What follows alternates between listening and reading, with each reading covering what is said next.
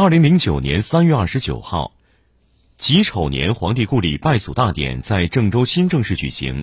这是皇帝故里拜祖大典被列入国家级非物质文化遗产后的首次大典，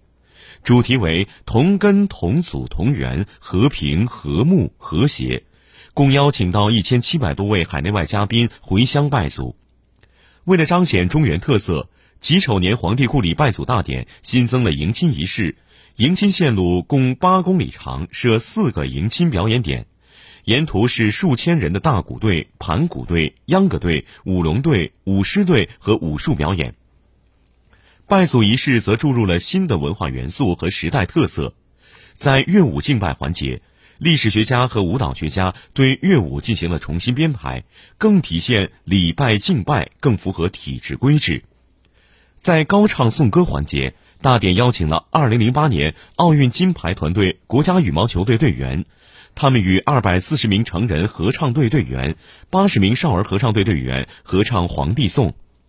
在祈福中华环节，大典邀请了抗震救灾英雄、航天英雄、奥运冠军代表及拜祖文长卷誊写者等18位炎黄子孙代表。在祈福树上悬挂由个人签名的祈福牌，展示了时代脚步下中国的大事件。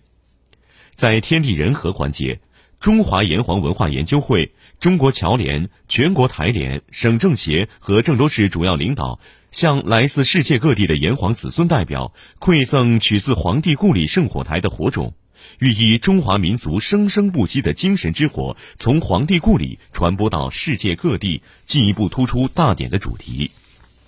当天，郑州人民广播电台联合搜狐网以及海内外五十家媒体推出国际联播。